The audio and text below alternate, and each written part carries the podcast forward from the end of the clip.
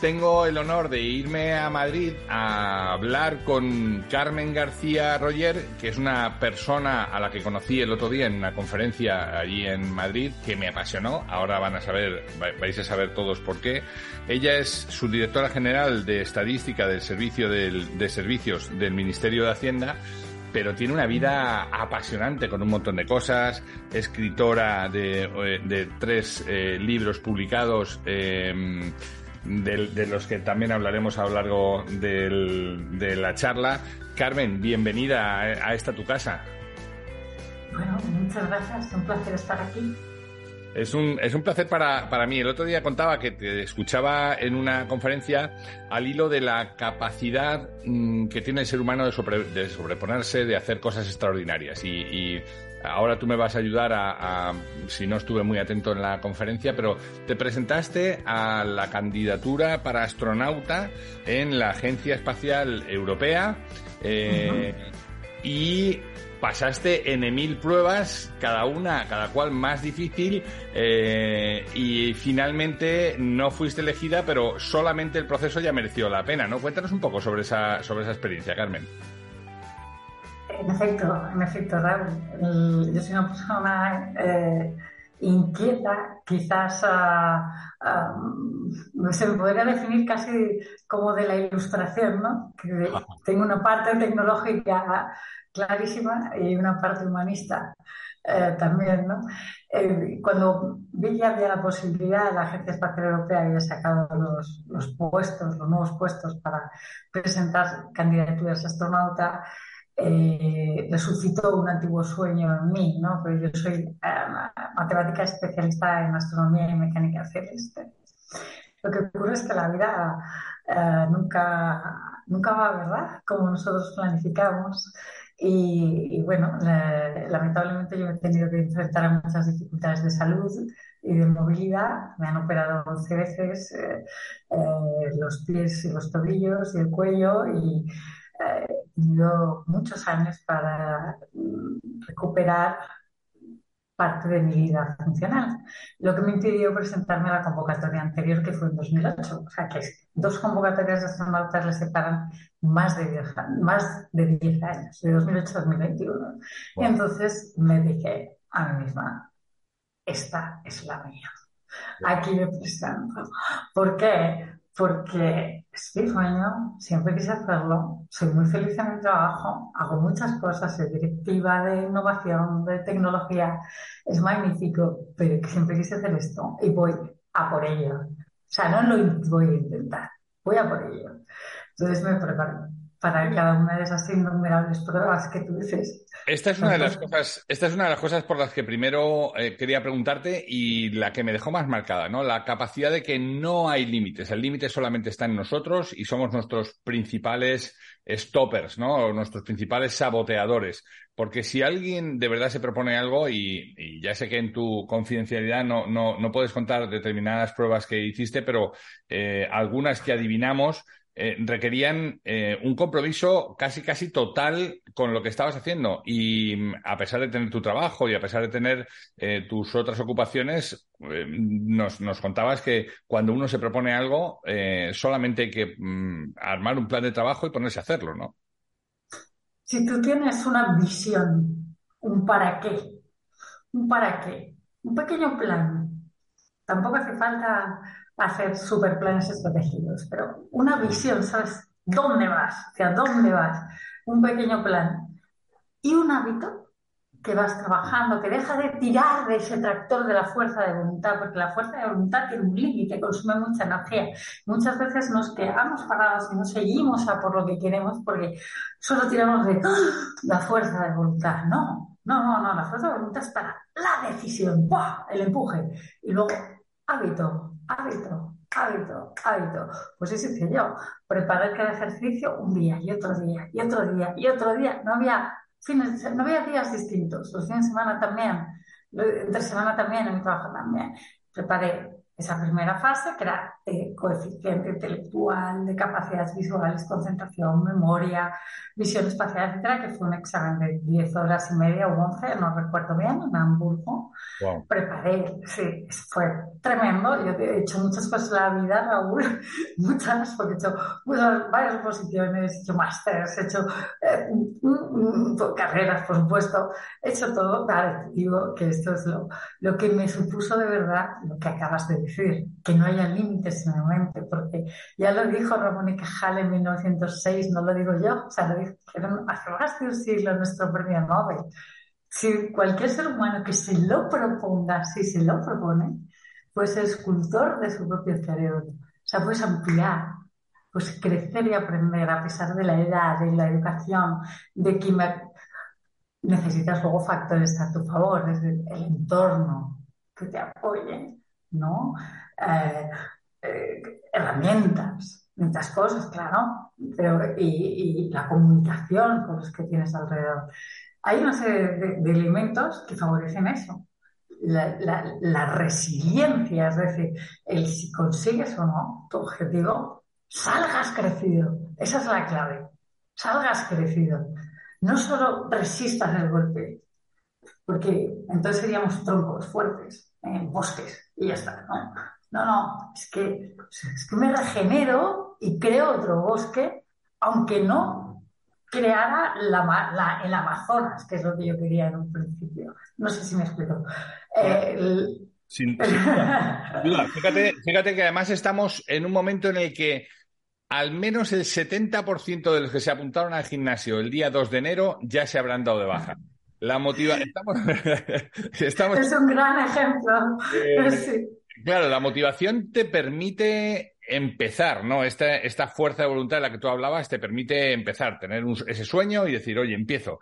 Pero claro, lo difícil es cambiar de hábitos, ¿no? Lo difícil es, es abandonar viejos hábitos que ya no te van a servir y, y, agarrarte a los nuevos. Pero para eso, ¿qué hay que tener para, para agarrarte a los nuevos con tanta convicción? Bien, mm, lo primero Mm, ver los beneficios. ¿Qué obtendré? Pero ¿qué obtendré? Vamos a cogerlo del gimnasio. Me ha encantado. Eh, concretando lo que quiere, eh, el tema. Es decir, yo puedo decir que quiero ir al gimnasio para mejorar mi salud, pero eso lo puedo decir yo, lo puedes decir tú y la humanidad en general. Eso es un deseo. Eso es un yo me gustaría. Para concretar el hábito hay que cambiarlo. En la frase me refiero, el verbo. Es yo voy a. Yo puedo. No me gustaría, yo puedo. Yo puedo, en mi caso, por ejemplo, ganar masa muscular. Es lo que a mí me conviene, porque soy una persona muy delgadita que tiene que mantener músculo. Yo voy a, puedo y quiero ganar masa muscular. Vean, entonces, ¿cuánto quiero? pongo este objetivo a tanto tiempo, concreto, ¿eh?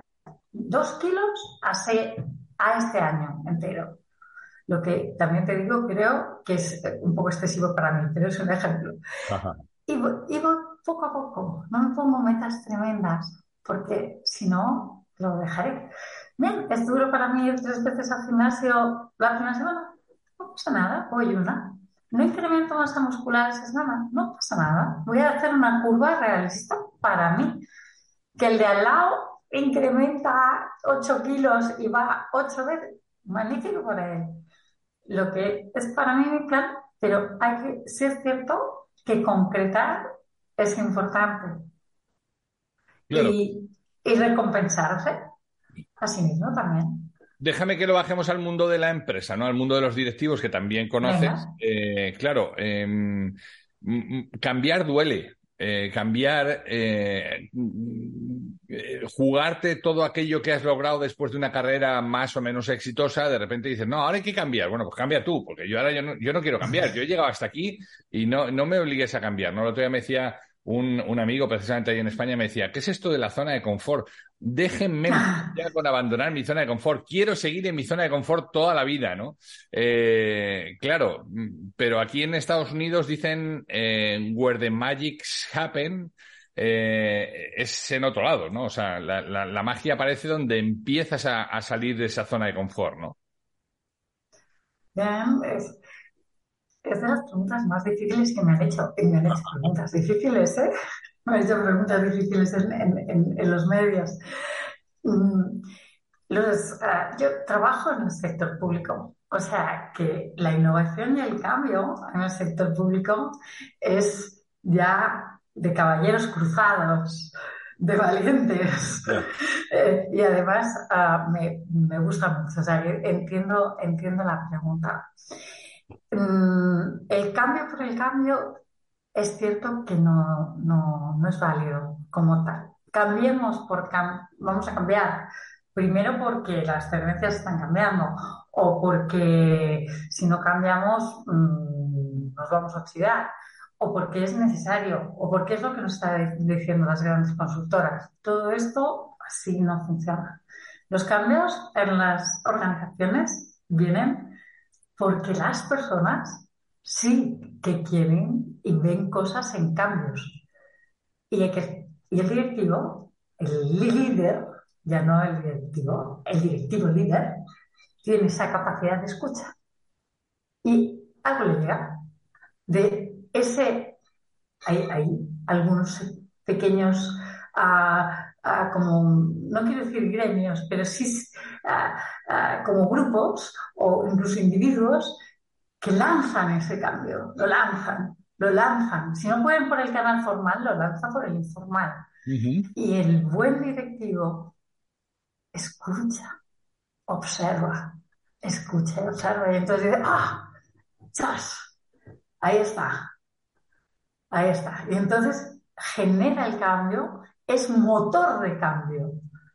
No es que él tenga que cambiar, es que es, motor del cambio que ya han hecho. Él es el director de orquesta. Sí, los que tocan el violín son otros. El, solista es otro. Solo hay, que, solo hay que moverse al compás de los que traccionan ese cambio y tienen el thinking out of the box. Siempre hay gente que, tiene ese thinking out of the box, que es donde van, a hacer algo distinto y entonces provocarán un pequeño cambio que te lo provocarán a ti, pero solo si escuchas. Yo voy tomando, yo voy tomando nota de todo lo que dices porque no puedo estar más de acuerdo. El ejemplo de la orquesta de música me parece maravilloso, lo he utilizado mil veces con los directivos. Mira, me alegra. imaginas un violinista diciendo, eh, perdón un momentito todos, jefe, ¿qué hago? ¿Toco en do mayor sostenido o le parece que lo ajuste a, no? Entonces, eso no pasa, ¿no? O sea, al final el, director tiene que marcar el entorno, tiene que acompañar, tiene que facilitar las cosas, pero no puede estar haciendo el trabajo ni dando respuestas permanentemente, ¿no? Y eso es algo que en la empresa pasa todos los días. Muchas veces hay directivos stopper que, están permanentemente eh, teniendo que hacer ese micromanagement porque si no las cosas no, no salen, ¿no? Y, pero claro, me, has, me has hablado de una cosa que es mi caballo de batalla con, con los directivos, que es el tema de la escucha. Eh, qué difícil es escuchar en un momento como este, ¿no? Escuchar prestando atención a lo que se oye, que no es lo mismo que oír. Exacto, muy bien expresado escuchar estando presente. Es decir, viene una persona a mi despacho, vamos a, voy a poner ejemplo con yo misma, no voy a utilizar ningún otro compañero directivo. Viene una persona a mi despacho, Carmen, quiero hablar contigo. Es que mira, es que he pensado. Entonces a mí me están entrando una llamada al móvil de no sé quién. El jefe, estoy viendo la extensión en el fijo. Mails que me estaban poniendo en muy mal humor, porque ya, pero está la persona, ¿vale? Que es que he tenido, he pensado, y, le cuesta, porque está, está en mi despacho, ¿vale? Y es, ir a la jefa a decirle algo que quiere hacer de otra manera. Entonces, cuéntame, siéntate. Siéntate así. Es decir, físicamente así. O sea, no, no como estoy ahora contigo, tengo una, tengo una mesa de por medio y entonces tú, aquí y yo, no, no, bueno, ponte frente mío. Dime. Porque van a ser cinco minutos y va a ser la mejor inversión. Y además gratificante. Es que encima es hasta un poco egoísta para el directivo, pero sí es súper gratificante, sí es una gozada, sí es una gozada. Si eso no te gusta, entonces, ¿vale? Dedícate al micromanagement, que es necesario y hay mucha gente que lo hace y lo hace muy bien. Yo tengo algunas personas en equipo que este tipo de cosas pues no les acaban de gustar. Bueno, pues los pongo en, tareas de, de, microgestión que, de controles, ¿no? De control, hay líderes, hay controles, hay, gente de, innovación, hay gente... Saber identificar quién es quién es muy interesante. Y una vez las has escuchado, y, escuchado y con una propuesta, no solo tengo una idea. Entonces, ¿cuál es el plan de, acción que vamos a hacer? Perfecto, quedamos así. Y le haces un punto de control. Entonces, la semana que viene volvemos a hablar o me llamas o entonces vamos a tener punto de control. Si no, su idea para él quedará muerta le haces un punto de control. Y entonces ya vuelves a tu lío, ya vuelves al lío. Si hay que coger la llamada del jefe en medio de la conversación, se coge la llamada. Le dices, disculpa un segundo, que es el jefe. Y ahora no te vayas. Pero estar presente, pero es que hasta en nuestras vidas privadas. Sí, sí. O sea, que si estuviéramos presentes las conversaciones con nuestras parejas, eh, yo creo que se acabaría un 60% de los problemas. Otro, gallo nos cantaría. Me ha encantado este concepto de la idea más el, punto de control, porque muchas ideas se mueren por esta falta de punto de control. Se mueren previamente por no tener esos cinco minutos, ¿no? Y decir, uy, mira, me pillas una mañana fatal, eh, oye, Nada, si quieres lo vemos esta tarde. Esta tarde significa que no lo vamos a ver nunca, porque esta tarde va a pasar también otra cosa, no le voy a dar prioridad. Ahora, si tú eres capaz de decirle a la persona, Mira, tan solo tengo tres minutos porque tengo la agenda ocupada y no contaba con tu tiempo, pero quiero escucharte esos tres minutos y como tú bien dices, te voy a prestar la atención hasta físicamente, me voy a voltear, te voy a mirar, vamos a estar sentados de igual a igual. ¡Wow! Eh, qué, tres minutos más bien invertidos! ¿eh? Son geniales, incluso además le puedes hacer un poco de reto a la persona. Yo tengo alguno que se atasca, ¿no? Y que hasta que me hace la introducción de lo que quiere decir yo, cuéntame, lo que me quieres hacer en un tweet de 40 caracteres. Venga, dale, dímelo. Dímelo con hashtags, dímelo. Se ríe. El sentido del humor es muy poderoso. Es muy poderoso. Eh, no, hay que, o sea, evidentemente, si el respeto está claro, no hace falta eh, jerarquizar. Bueno, lo que pasa es que Carmen, rompemos tantos mitos con esto. para empezar, tú has hablado de la administración. Yo trabajé solamente en una pseudo-administración. Es verdad que en el Pleistoceno, porque era el año 88, que por supuesto no habías nacido, hasta el año 91. Ojalá, pero sí. es que estas cosas son del, libro de los jóvenes castores, que siempre queda muy bien con una dama. Eh, decir... Ah, me ha encantado, me ha encantado porque ayer, fue un cumpleaños, es que me ha encantado. Ah, mira, Somos los dos de enero, o sea que qué bueno. Sí, exacto. Eh, pero, pero fíjate que, la frase favorita de mi jefa era.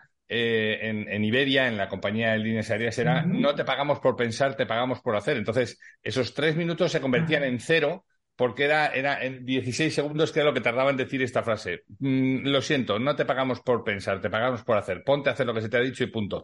Imagínate cómo eh, hemos pasado esa transición, ¿no? Ahora lo necesario que es entender de las nuevas generaciones sus aportes, sus ideas, em, sus planes de acción, ¿no? Que, cómo pueden mejorar y estimular que no solamente se lo guarden, sino que además te mm, toquen la puerta cada vez que tengan una buena idea, ¿no? Es, que ah, hay, que invitarles a hacerlo y, ya no solo eso, es que lo hagan con comodidad y transversalidad. Debo decir y admitir también, mi posición y cómo yo te estoy hablando y lo que yo hago no es lo habitual en el sector público. El sector público es hay gente que sí, que se desenvuelve como yo te estoy diciendo algunas personas, pero por lo general es muy jerárquico y piramidal. Y hay mucho autoritas.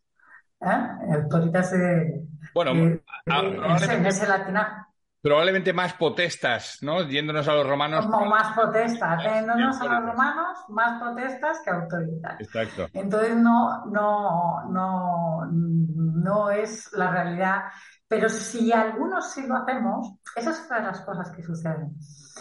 Eh, ¿Para qué lo voy a hacer si no voy a poder cambiar nada? Ese es un pensamiento muy generalizado en directivos y en no directivos. Pues hazlo una vez que generarás eh, un potencial de cambio. Ya has generado un cambio, hazlo una vez que has generado un cambio. Haz algo diferente que, en lo que tú creas y en lo que veas que genera un bien eh, y ya has generado un cambio. Te estoy, te estoy escuchando y, ya no puedo em, dejar la tentación de preguntarte por el cuadro que tienes al fondo donde dices, no, para generar un cambio no puedes estar mirando al retrovisor, no mires atrás, eh, no estás yendo en esa vía, ¿no? Estamos yendo hacia otra dirección y, por tanto, mirar el pasado tiene que servir para aprender, pero no para tenerlo como referencia permanente, ¿no? Maravilloso, sí. Mm, ¿Por qué? Porque tenemos una mente dualista una mente dualista. ¿A qué, quiero decir con esto? Una mente que se mueve entre el pasado y el futuro. Se va, recuerda y piensa que lo que pasó en el pasado se va a repetir en el presente, porque tiene patrones, es una mente que ahorra energía. Y si no, proyecta un futuro en base al pasado. Eso es el miedo. ¿eh? El miedo es la proyección de un futuro sobre un pasado. El pasado nos llevó hasta aquí, hasta donde estamos Raúl y Carmen hablando ahora mismo, así que es magnífico, porque sucedió. Entonces, sucedió para tener este presente. La, la, capacidad de estar en el presente es la que tenemos que trabajar todos, todos los días, porque nuestra mente trabaja yéndose hacia atrás, yendo hacia adelante, así, pa, Si tenemos capacidad de quietarla, ¡wow! somos libres. Sin duda, sin duda. Oye, Carmen, quería hablarte de, quería hablar también con nuestros oyentes de, un par de libros. Uno de ellos me ha llamado mucho la atención porque mm, uno es más técnico, uno de ellos es mucho más técnico, es el de Administración Electrónica, Aspectos Jurídicos, Organizativos y Técnicos, eh, que está publicado por Avanzadi.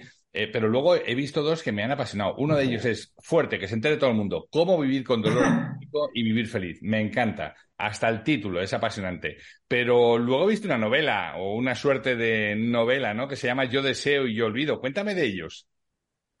Una novela, en efecto. Pues yo empecé a escribir con fuerte, que se entere el mundo, cómo vivir con dolor crónico y vivir feliz. Debo reconocer que yo tenía mm, y, tengo alguna dificultad a la hora de comunicar cuando me encuentro bien o cuando me encuentro mal, por todo pues, lo que he resumido al principio de la entrevista, que me ha sucedido a nivel de salud y que me genera dolor. Eh, me era muy difícil decirle a las personas de mi alrededor lo que me pasaba, no quería que sufrieran, yo quería seguir mi vida, seguir mi vida, tener trabajo, tener mis relaciones ser funcional, tener una vida. No quería sobrevivir, quería vivir. Y entonces no mm, vi que escribiendo me expresaba casi mejor que hablando. En, en un primer momento fue un ejercicio terapéutico, pero luego vi que a lo mejor si hacía un libro podía ayudar a otras personas que les pasasen cosas similares con enfermedades eh, crónicas o con dolor crónico, con enfermedades no crónicas, con dolor emocional eh, y a sus acompañantes, a sus cuidadores. Porque la gente que está al lado de, una persona que tiene un problema de salud también no sabe bien a veces a qué atenerse. Y, y así disfruté escribiendo la verdad de una rutina mía diaria, la verdad de estas dificultades y cómo al final las piedras se interponen en tu camino por un motivo, a ver con qué fuerza puedo superarlas, ¿no? Y me gustó tanto escribir que dije, voy a ver si escribo, soy capaz de escribir una novela, que es mucho, que es muy difícil. Oye, de verdad, vamos a admirar a los escritores de, de, ficción, porque yo he hecho una novela y es muy difícil. Y al final escribí lo mismo, mi personaje va cogiendo fuerza, fuerza, fuerza, fuerza para transformar su vida y ser quien verdaderamente quiere ser. Bueno, y, ahí aparece Carolina, pero que, no sería lo que es si no es por Luisa y Cristina. Muy bien, exactamente. El valor de la amistad, el valor del entorno, lo hemos hablado antes, como bien acompañado, este, teniendo ciertas ah, bases en tu vida sólidas, armando tu mente, puedes hacer un viaje de transformación que es el que hace Carolina en cuanto a su identidad, quién es, en cuanto a lo que hace, porque a veces nos identificamos con lo que hacemos. Oye, ¿yo quién soy? ¿Carmen quién es? Subdirectora del Ministerio de Hacienda. No, Carmen es Carmen, que tiene una serie de cualidades y competencias y luego desarrolla de Hacienda. Pues Carolina igual quiere ser, desarrollar quién es y no lo hace y se enamora de personas en las que busca el reconocimiento en vez de ver el reconocimiento en ella misma. Emprende un viaje, eso sí, con glamour, con tramas, con tramas financieras, con tramas de amor, con complejas relaciones de amistad. Es muy divertida la recomiendo. Yo escribo libros, no tenemos mucho tiempo hoy en día, entonces yo tengo muy medidas el objetivo de mis libros que, que sean para un fin de semana largo o mucho. Me, encanta, yo deseo, yo olvido. Ya está, ya está pedido aquí en Estados Unidos. Imagino que tardará un, poquito más en llegarme, pero está disponible en Amazon, así que animo a todo el mundo que la, que la busque y la, y la compre. Eh, Carmen, yo em, siempre me quedo con, una duda, ¿no? ¿Qué quiere ser Carmen eh, de Carmen García Roger cuando sea mayor? Qué bueno. Pues Carmen García solo puedo hablar de lo que quiere ser en este momento, porque cuando sea mayor, lo mismo hacemos esta entrevista y soy otra cosa.